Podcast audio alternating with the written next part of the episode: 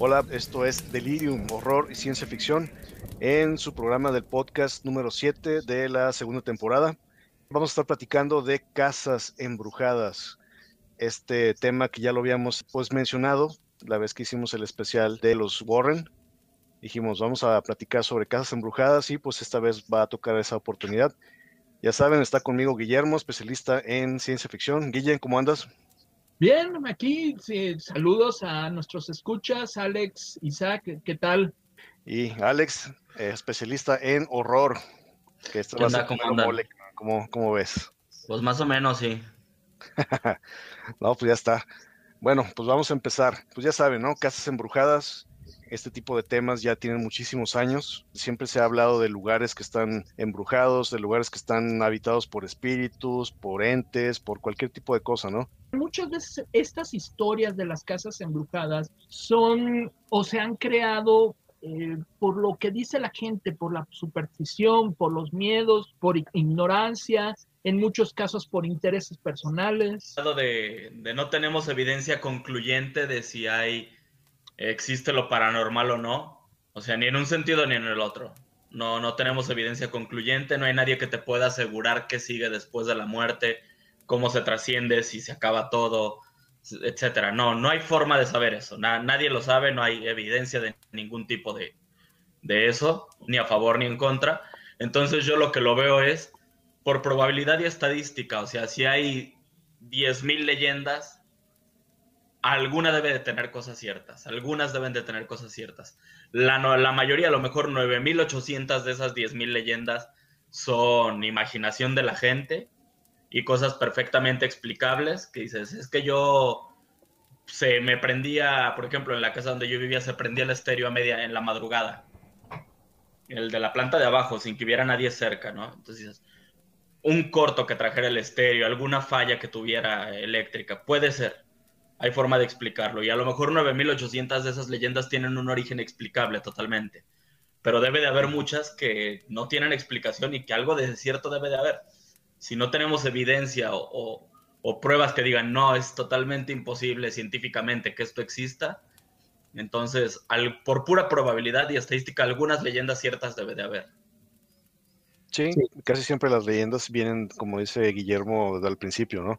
Vienen de voz en voz, vienen de, relatos, viene de, que la gente dice, la gente habla, y casi nunca están las personas que verdaderamente vivieron esos hechos, ¿no?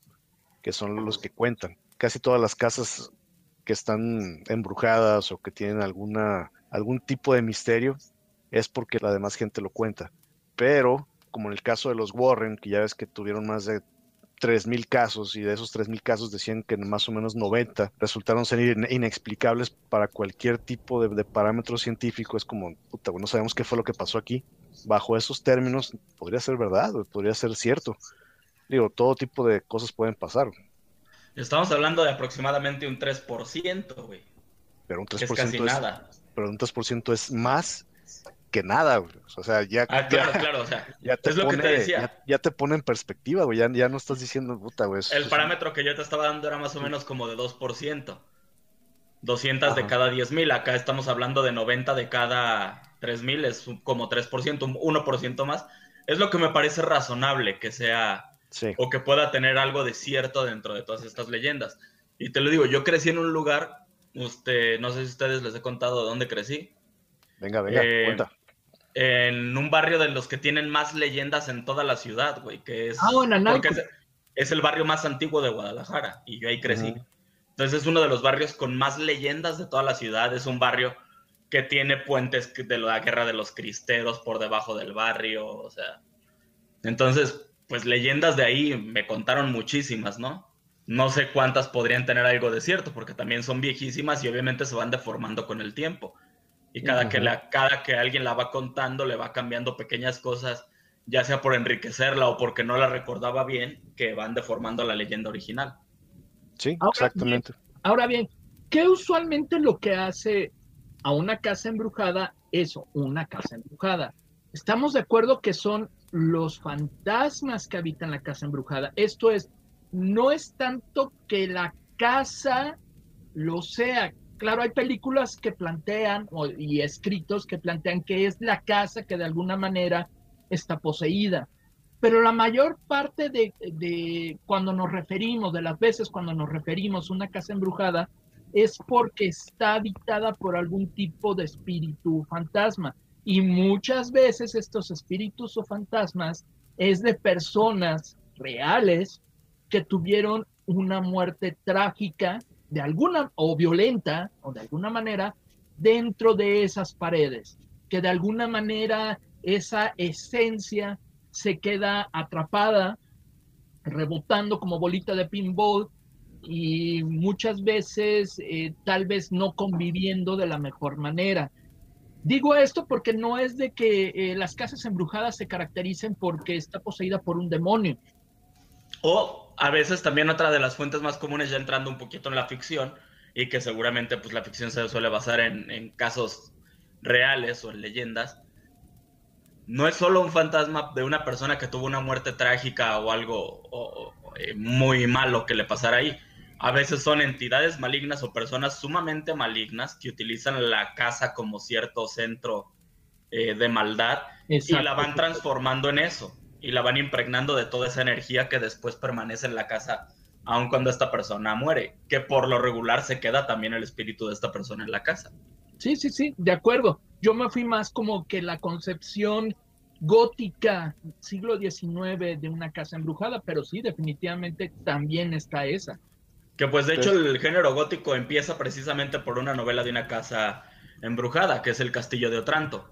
Sí, efectivamente. Y pues la verdad, parece que cada lugar tiene, ¿no? Parece que cada lugar tiene una casa embrujada. Eh, yo recuerdo una que lo había platicado con Glenn y de seguro ustedes la conocen, los que nos escuchan también, la casa Winchester. Recuerdo cuando era niño, eh, vi en un programa que se llamaba Es Increíble, que salía Frank Tarkenton, el ex coreback de los vikingos de Minnesota, y sacaron las escenas de esta casa con escaleras que no iban a ver en ningún lado, eh, puertas que tampoco iban a ningún lado, y era porque la mujer, la, la viuda de Winchester, del que creó los rifles Winchester, sentía que todas esas muertes que causaron los rifles la estaban buscando, que ella todo el dinero que tenía estaba eh, empapado en sangre y que una vidente le dijo que para distraer o para confundir a estos espíritus que podrían buscarla, tenía que hacer esta casa tan particular. Sí, de hecho le iba agregando alas, cuartos, eh, escaleras y cosas así para supuestamente confundir ¿no? a los espíritus. Y era como dices tú, los espíritus de las personas que murieron por uno de estos rifles Winchester. Y la casa pues está fregoncísima. Creo que, creo que ahorita es una, una atracción turística. Puedes entrar a la casa, te cuentan la leyenda, te cuentan la historia y aparte tiene alas y tiene secciones de la casa a las que no puedes accesar te llevan por un camino ya preestablecido, porque supuestamente hay pasadizos o hay lugares en donde te puedes ir por un lado y ya no sales, ya no regresas, ¿no? De que la puerta se cerró y es una puerta de, una sola entrada, o de que un pasadizo solamente entras y se achica por un lado y ya no puedes regresar. No sé si sea cierto de que hay leyendas de personas o de gente que entró a esa casa, incluso dentro del mismo tour que se salieron del guía y que se perdieron y que ya no las encontraron, ¿no? Digo, es parte del mismo folclore que le echan como para que se vuelva más misterioso el asunto. Pero sí, obviamente, la casa Winchester es una de las más famosas del mundo. Sí, de hecho hace poco salió película. Estoy buscando la información, creo que es de 2017. En 2018 le fue muy mal. Y eso que la hayan odiado tanto parece que le está dando como un pseudo estatus medio de cultito. Así empiezan las de culto. Odialas y luego las amas. Yo no la he visto. ¿eh? Yo no la vi. Es de 2018 sobre la leyenda de la casa Winchester y está en los 50, creo, si toda la película. Pues sí, pero sí le, fue muy mal en la crítica, pero por si alguien quiere verla y, darse una idea de, qué va la leyenda de la casa, pues ahí está la película. Que creo que está en Netflix. Correcto. Hay otro aspecto de lo que la, la gente pues puede estar un poco reacia a platicar estas experiencias. porque la verdad es que la mayoría de la gente puede recibir burlas si platica que tuvo una de estas experiencias. No todo mundo lo dice. Eh, yo lo acabo de ver esta semana. Estaba Sting, el músico, el ex vocalista de Police, estaba en una entrevista con Jimmy Fallon y comentó una experiencia que tuvo en una casa hace tiempo cuando sus hijos estaban chicos, em, con su segundo matrimonio, que él estaba acostado y estaba viendo en la parte de enfrente, eh, estaba dormido en la noche, y al otro lado del cuarto estaba viendo una mujer con un niño en brazos. La madre, su esposa. ajá, y, él, y precisamente en ese momento él tenía un niño en brazos. Entonces, cuando se pone a hablarle, oye, Trudy, ¿qué haces ahí? Hace la mano para levantarse, o sea, como, ¿qué estás haciendo ahí a estas horas de la noche? Y se da cuenta que está su esposa al lado de él.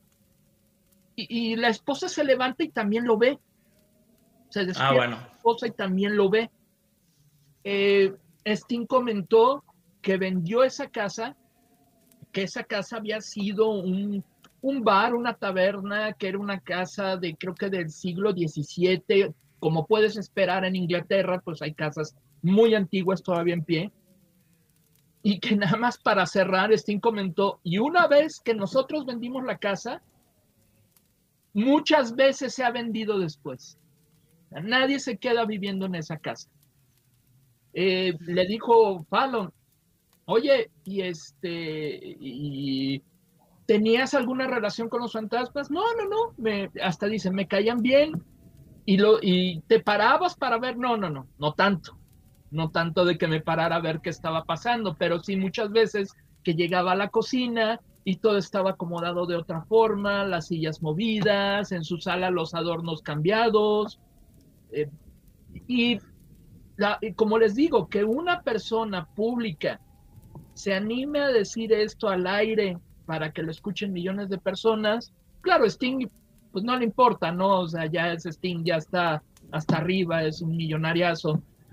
Con doble sentido lo de hasta arriba. Está en el top 100 de la historia de songwriters, o sea... No, me refiero a que... Con, me refiero a que con doble sentido porque dices, bueno, lo está contando Sting. Ya cuando lo vio también su esposa y se ha seguido vendiendo la casa continuamente, le da más credibilidad, ¿no? Porque si no dices, enséñame un reporte toxicológico de Sting cada que decía que veía algo para ver qué se había metido. En particular, Sting desde hace años no se mete nada. Ya cuando hizo esto, ya estaba metido en el yoga y ya muy sano, hombre. Y en Greenpeace y todo ese pedo que trae, ¿no? De ecologismo. Sí, eh, como muchos artistas ochenteros se dejaron de meter cosas, porque también dirías, híjole, pues lo hizo, no sé, esta Courtney Love cuando estaba en un viaje a finales de los ochentas, eh, hay sí dudas, ¿no? Pero cuando ya es padre de familia y ya salió todo eso, le da un poco más de credibilidad.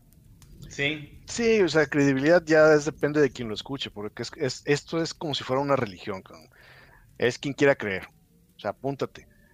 Y el hecho de que lo diga él, pues es lo mismo. Antes sí era tabú, como tú decías, era como que lo veías alguien que hablaba de, fantasmas o algo como que estaba loco, o el loco del pueblo, ¿no? Pero ahora ya no, ahora es como, júntense, les voy a platicar la leyenda, les voy a contar la historia, o, a mí me pasó esto. Y se vuelve más interesante.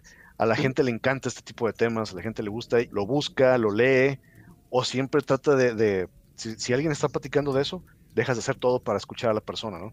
Y precisamente esa es una de las cosas que llaman mucho la atención. Todos alguna vez conocimos o vivimos una experiencia parecida. O conocimos a alguien que lo platicó. Es más, yo ahorita no puedo recordar cuántas veces he escuchado historias de fantasmas de alguien en particular y que te los dicen muy serio. Claro, muchas han de haber sido eh, nada más para amenizar la reunión y no puede uno diferenciar las que de verdad se pone serio porque sabes que sí me pasó, sí me espanté, eh, no te puedo explicarlo, pero este fue lo que vi, lo que sentí. Eh, no, no, no sabes si creerles o no, ah, de tantas que ah, todo mundo hemos escuchado historias de terror, de personas y, Y tú sabes a quién le puedes dar credibilidad y a quién no, incluso dentro de tus mismos amigos. Sí, sí, este, sí. Yo tengo amigos de mucha confianza que sé que no se lo están inventando y que me han contado cosas que les han pasado. Este, de hecho, uno de las que me ha contado, una de las más densas, eh, que así la cuento brevemente, él trabajaba en una constructora, este, se fueron a hacer una obra a un pueblo y estando reparando algo en, el, en creo que en el campanario del convento o, o algo así, vieron a una monja en el huerto que les dijo, ya bájense a comer, ya está todo listo. Este, a él y a uno de sus compañeros, los dos la vieron. Entonces fue así como de, ah, ok, ahorita vamos, ¿no? Bajaron y a la hora de que ya estaban comiendo, pues vieron a las monjas y no estaba la que les habló. Entonces les dijeron, oigan, este, esta monja que nos... Y dice que las monjas con toda la naturalidad le dijeron, ah, sí, fue una madre de aquí que estuvo muchos años, pero ya se murió. No, pues es que la acabamos de ver. Ah, no te preocupes, todo el mundo la ve. O sea, no, no pasa nada. O sea, No, dices, pues. güey, ¿cómo que no te preocupes? Todo el mundo la ve, ¿no? Qué curioso, ¿no? Con qué naturalidad te lo cuentan las monjas, güey. O sea, no, no es cualquier cosa, güey. Pero pues si ya estaban, a- si la conocieron en vida, ya saben que se le aparece a todo mundo, saben que es inofensivo, el ente, pues No sé, está muy Sí. raro. Digo, y cambiando de tema, no todos son fantasmas, también hay algunas casas que fueron, o son, no se le puede decir embrujadas, pero son casas que tuvieron ciertas vibras extrañas, como la casa eh, Boleskin, no sé si la han escuchado, la casa de Aleister Crowley. Ah, sí, pero pues también ve de quién estamos hablando, ¿no? Exactamente, y ese es mi punto, que no todas las casas tienen que tener una leyenda relacionada a algún fantasma. O de Aquí- alguien muerto, sí, como mencionó alguien- Alex. ¿sí? Aquí ya son más bien, la casa está relacionada a eventos, a, a sucesos, a hechos de lo que se platicaba que hacía eh, Aleister Crowley dentro. Sí, Es para que quien no sepa, así brevemente, Aleister Crowley es el fundador de la Iglesia del Amanecer Dorado, una de las figuras más prominentes en la historia del ocultismo, muy relacionado con Anton LaFey, que es el fundador de la Iglesia de Satán, entonces... Sí. Es, es un personaje muy importante dentro de la historia del ocultismo, si no es que el más importante en, la en lo moderno. La Bella era su, como su aprendiz, por así decirlo, ¿no? Sí, Porque no son contemporáneos, más bien sí son, pero Crowley ya era, ya era mayor cuando la Bella estaba en su pleno apogeo. pues era como su sucesor. Nada más en lugar de seguir con el amanecer dorado, la ve y se fue a fundar la iglesia del satanismo. Correcto. Sí, y esta casa, pues ahí es donde se cuenta que hacían un montón de rituales, sesiones espiritistas, no sé, pactos con espíritus, con demonios, no, un montón de cosas. No necesariamente pasó algo trágico, o a lo mejor sí, no sabemos, pero que le dé ese misticismo a la casa. Sí, está interesante para quien quiera investigarla, tanto la figura de, de Aleister Crowley, que es muy, muy interesante, Sí. como la de su, su casa. Y la casa Boleskin, para el que la quiera checar. Hay otra casa que se llama la Casa de las Brujas, aquí en Guadalajara, de la que casi no se habla, ¿eh? Cierto, es cierto. Cuando vas al recorrido del Panteón de Belén, te cuentan toda la leyenda de las casas de las brujas. Y también está en el centro, está como a tres o cuatro cuadras de la Casa de los Perros, ¿no, Guille?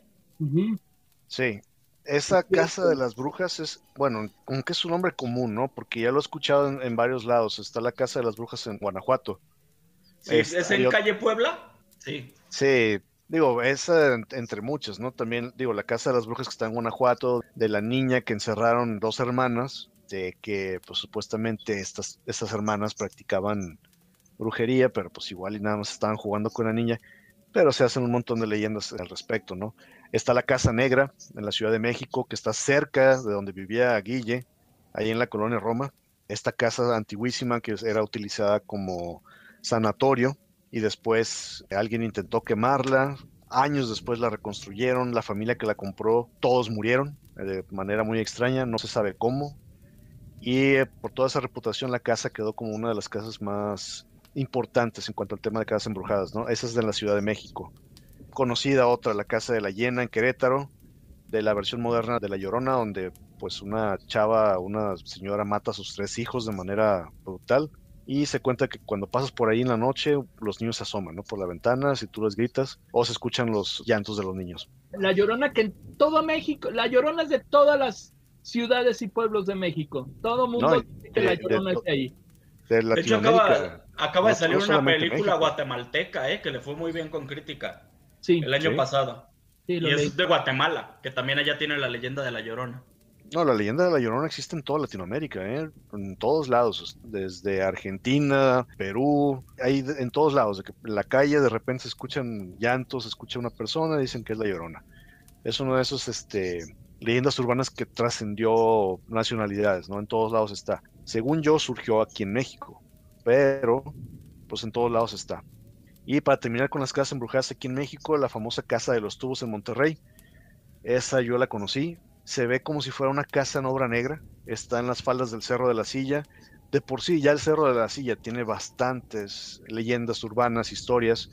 Incluso hay videos en YouTube. Si tú te metes, puedes ver de que una bruja volando por el Cerro de la Silla, de que un duende apareció en el Cerro de la Silla, de que el fantasma que apareció en el Cerro de la Silla.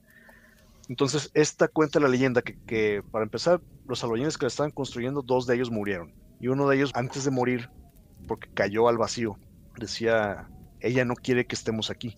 Y justo cuando dijo eso, cae al vacío. El dueño de la casa, el que la construyó, la construyó de esa forma, es una, eh, tipo de arquitectura tubular, que son tipo, pues se puede decir como pilotes, y la hizo así porque su hija eh, era discapacitada, usaba una silla de ruedas. Entonces, para poder acceder a todas las salas de la casa, puso andadores o rampas en forma de espiral. Aquí lo curioso es que la casa aún no estaba terminada y va y lleva a la niña y le dice, oye, pues mira, esta es la casa que estoy construyendo para ti. La niña se emociona y sube a la parte más alta de los tubos, precisamente, y estando en la parte más alta, ella se resbala y cae y se muere agregándole más a la leyenda. El detalle es que no hay una forma, por lo que cuentan, no hay una forma que la niña se pudo haber resbalado. No, no había forma. Entonces, ahí también entra el, aspecto paranormal de que algo o alguien la, la empujó. Poco tiempo después, el dueño se suicida, ¿no? Porque no, no soportó. Y la casa quedó como tipo obra negra. Creo que ahorita ya alguien la compró. Porque la arquitectura es demasiado se ve muy extraño, o sea, sí se ve, sí sobresale. Pero también es otra de las casas embrujadas de aquí de México. Para nuestros amigos de allá de, Monterrey, yo les platico, pero ustedes ya la conocen y de seguro conocen la leyenda mejor. Sí, en DF también debe de haber muchísimas al interior del país, o sea, en, México que es muy dado a la leyenda y, y al folclore, ¿no?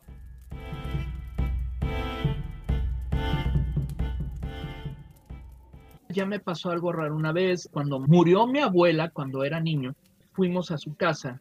Estábamos eh, mi mamá, mi papá y yo en, una casa muy grande ahí en Colonia del Valle. Era una casa parecida como a la película Roma. De hecho, estábamos a unas calles de donde, de donde se filmó, donde estaba la casa donde se filmó Roma. Hagan de cuenta, una casa así de grande, solo estábamos nosotros tres mi abuela había fallecido ahí lamentablemente, se resbaló por las escaleras y ya era una persona grande y no lo sobrevivió.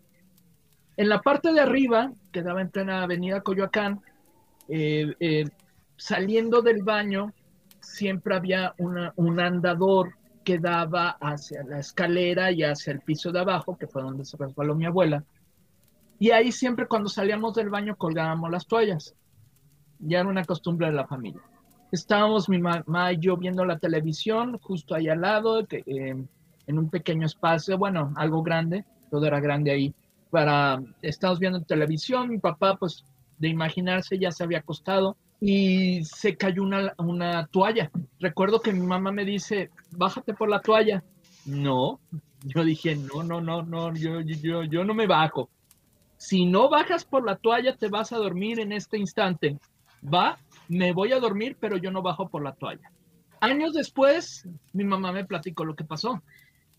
Eh, mi mamá, ya me voy a dormir, mi mamá baja por la toalla, la acomoda bien junto a la otra, a su toalla, mi toalla, las dos las acomoda muy bien, sigue viendo la, la televisión y de repente, ¡pum! ¡pum! se caen las dos toallas. En ese momento mi mamá me dice, ¿sabes qué? Ahí dejó las toallas, apagó la televisión y se metió al cuarto a dormir ella ya tampoco bajó por las toallas. Pueden decir lo que sea, ¿no? Pero yo la verdad, yo recuerdo que esas toallas, o sea, nunca se cayeron esas toallas en todo el tiempo que visité a mi abuela. O sea, estaban bien puestas, que no había corrientes de aire, no había corrientes de aire. Y estaba bien nivelado. Entonces, eh, claro, eh, si esto me pasó a mí, Ahora imagínense otras, otras personas que les pueden pasar cosas inexplicables o situaciones que pueden ver cosas, tal vez un juego de, de sombras, eh, tal vez es, de verdad es una aparición, tal vez es solo eso, su imaginación y, y si estás estresado, ves estas sombras y dices, aquí hay algo, no lo sé, o sea, yo la verdad, mi, actitud con las casas embrujadas y con los fantasmas es, yo no digo que no existan, tampoco digo sí, definitivamente existen, o sea, estoy abierto. Por fortuna no he visto nada, pero caray.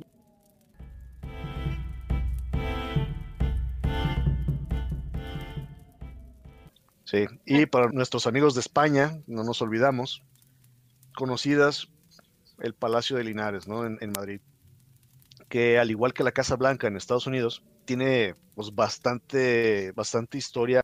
Como es un lugar muy visitado, muy concurrido, no es algo que la gente puedan percibir tan fácilmente, ¿no? Si me explico. Uno no va a la Casa Blanca de Estados Unidos con la intención de ver fantasmas.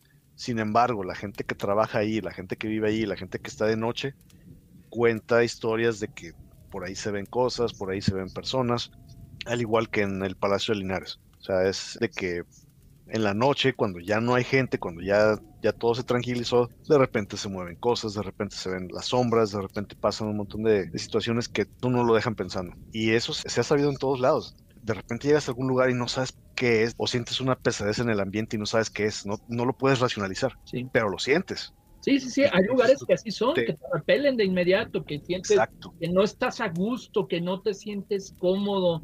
Eh, en cambio hay otros que dices, oye, aquí me quiero quedar, que tienen todo lo contrario, que tienen una vibra de lo mejor. Yo tenía un departamento que todos mis amigos llegaban y se quedaban dormidos. Ya sé, ¿cómo que se quedan dormidos? Porque todos me decían, es que la vibra en este departamento es genial, me relaja, me conforta, me abraza, me apapacha. ¿Checaste las instalaciones de gas, güey?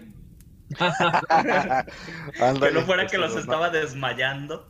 Una fuga de gas ahí, todos bien felices y alegres. Y haciéndole como las pitonizas, ¿no? Oh, no me viendo el futuro. Esto se da, pues estamos de acuerdo que es eh, usualmente en casas antiguas, aunque déjeme decirles, el departamento que donde lo viví en el, DF eh, no era nada, nada antiguo. O sea, era que se hizo en los 60, 70, o sea, no tenía una historia a cuestas, no había ninguna historia de muertes, asesinatos, porque ya que teníamos un vecino ahí eh, que tenía toda la vida viviendo en ese departamento. Em, entonces, no, no, no, no es exclusivo de, viejas casas que se estén cayendo. Ah, no, no, no. Hay bastantes que son nuevas o relativamente nuevas acaba de salir un documental en Netflix del Hotel Cecil. Ese es un evento muy reciente lo que le pasó a Elisa Lam, ¿no? Véanlo, es uno de los sucesos más extraños. Cómo actúa esta chava eh, de manera muy extraña. De repente parece como que algo la está siguiendo, como que está asustada y de repente días después aparece muerta, ¿no? Dentro de uno de los contenedores de agua. Sí, el Hotel Cecil tiene muchísimas leyendas también, ¿eh? No se acaba solamente porque ya pasó hace mucho tiempo. Este tipo de eventos también crean leyendas nuevas, no necesariamente de que, ah, sí, la leyenda de, La Llorona hace 300 años, ¿no?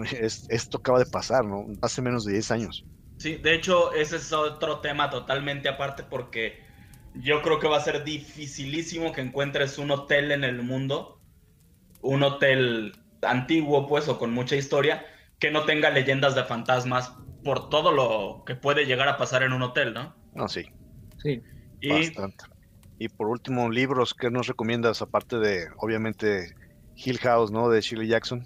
Obviamente ese es un obligado. Nada más así rápido, sin entrar en detalles. Tres que son imprescindibles en el género de casas embrujadas. Todo el mundo lo conoce.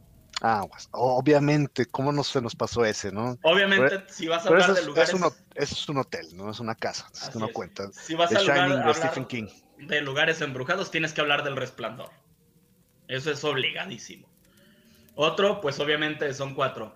Eh, aquí vivió el horror, que es como se llamaba en español, o La casa de Amityville de Jay Anson. Eh, este que para mí es el mejor, incluso muy por encima del de Shirley Jackson. Y dentro de la comunidad del terror y de la literatura de terror, la mayoría suele considerarlo como el mejor, que es Hell House de Richard Matheson. Okay. Que bueno, Matheson es garantía en lo que sea que haya escrito ese buen hombre en su vida, lo que vean escrito por él es garantía. Y el último libro, que de este les vamos a, les prometo una sección pronto, porque la verdad es una maravilla, tanto el libro como lo que hay alrededor. Viene de una plataforma digital en la que no es contenido publicado independiente de que el autor pagó la publicación de su libro, sino que aquí se hace una como competencia para que los lectores decidan qué novelas debe de publicar ese editorial y luego ya de ahí se hace la recaudación de fondos como un tipo Patreon para publicarlas. Mm, y este rompió el género del terror, se llama Kill Creek y es de lo mejor que se ha publicado en el terror en los últimos años, casi a la altura de Hex. Mm, no, ya, me, me convenciste. ¿Quién es el autor? Scott Thomas que tiene una carrera muy larga ya como guionista en Hollywood, Scott Thomas. Mm. Y es ahorita de sus primeras novelas. La primera. Es la primera, la segunda también es de terror y se llama Violet. Violet. Ok, sí, pero esta es la primera y es una maravilla, Kill Creek. Excelente. Ponerla en la página para los que les interesa leerla. Todas las, las referencias las vamos a poner en el artículo de hoy. Pues sí, vamos a continuar con este tema en próximas sesiones. Nos quedamos cortos, creo que nos faltaron muchísimas casas y muchísimas historias y leyendas, pero como introducción no me pareció mal. ¿Algo más que quieran agregar? Un placer estar por aquí, platicando con ustedes dos. Todos los que nos están escuchando, pues un abrazo y hay que nos platiquen en los comentarios si han tenido alguna situación o algo que consideren ustedes paranormal. Así es. y si conocen alguna leyenda interesante, que nos la haga llegar. Sí. Sí. Porque les prometemos parte 2 de esto y de hecho, así a la brava, sin consultarlo, les prometo también parte 3 que sea hoteles. Ajá, ahí va. Sí, sí, no, hay bastante. Hoteles, mansiones, lugares, que no solamente son casas, hay de todo.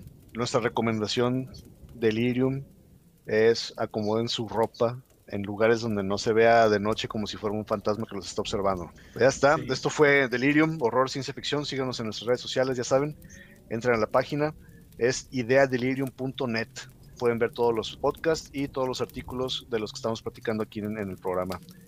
Ya está, hasta luego.